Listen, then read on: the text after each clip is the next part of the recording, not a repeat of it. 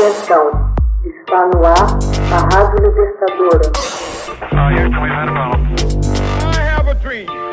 Assim sendo, declaro vaga a presidência da República. Começa agora o Hoje na História de Ópera Mundi. Hoje na História, 11 de março de 1988, a ONU pede fim da guerra entre Irã e Iraque. Em 11 de março de 1988, o Conselho de Segurança das Nações Unidas exigiu um cessar-fogo na guerra entre Irã e Iraque. O Iraque aceitou, mas o Irã não. Em agosto de 1988, negociações levadas a cabo pelo secretário-geral da ONU, Pérez de Cuellar, levou a que o país aceitasse a mediação. O armistício veio em julho e a paz restabelecida em 15 de agosto. A guerra Irã-Iraque foi um conflito militar entre 1980 e 1988, resultado de disputas políticas territoriais entre ambos os países. Os Estados Unidos, sob a presidência de Ronald Reagan, apoiavam o Iraque, em 1980, o presidente Saddam Hussein do Iraque revogou um acordo que cedia ao Irã cerca de 518 quilômetros quadrados de uma área de fronteira ao norte do canal Shat al-Arab, em troca da garantia do Irã de cessar a assistência militar à minoria curda do Iraque que lutava por independência. Exigindo a revisão do acordo, a retomada de três ilhas no Estreito de Hormuz e a concessão de autonomia às minorias dentro do Irã, o exército iraquiano invadiu em 22 de setembro de 1980 a região ocidental do Irã. O Iraque também estava interessado na desestabilização do governo islâmico de Teherã e na anexação do Khuzistão, província iraniana rica em petróleo. Segundo os iraquianos, o Irã infiltrara agentes no Iraque para derrubar o regime de Hussein. Ambos os lados foram vítimas de ataques aéreos a cidades e a poços de petróleo.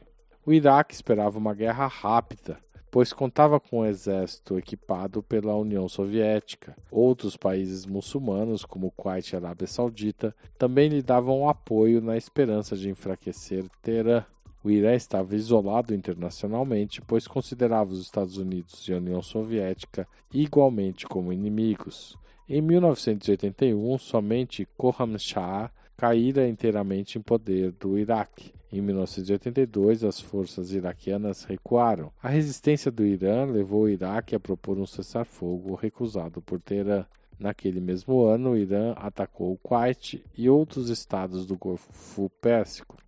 As Nações Unidas e os Estados europeus enviaram navios de guerra para a zona. Em 1985, aviões iraquianos destruíram uma usina nuclear em Bushehr e alvos civis, o que levou os iranianos a bombardear Bassora e Bagdá.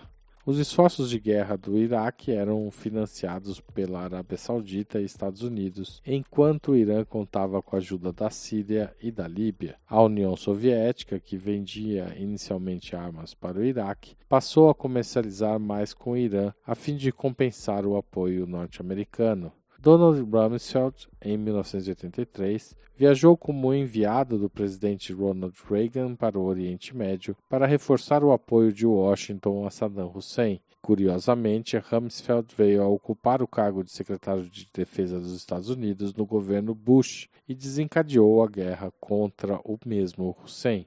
Em meados de 1980, a reputação internacional do Iraque ficou abalada quando o país foi acusado de ter utilizado armas químicas contra tropas iranianas. A guerra entrou então em uma nova fase em 1987, quando Teherã aumentou as hostilidades contra a navegação comercial no Golfo Pérsico, resultando na ampliação da presença de navios norte-americanos na região. O Irã sofreu substancial perda de equipamentos militares, enquanto o Iraque continuava a ser abastecido pelo Ocidente. O conflito começou a preocupar as grandes potências quando atingiu o fluxo regular de petróleo, com os beligerantes afundando navios e instalações petrolíferas, prejudicando grandes fornecedores como o Kuwait. Essa guerra resultou em perdas de um milhão e meio de vidas, além de destruir os dois países e amainar o ímpeto revolucionário de Teherã.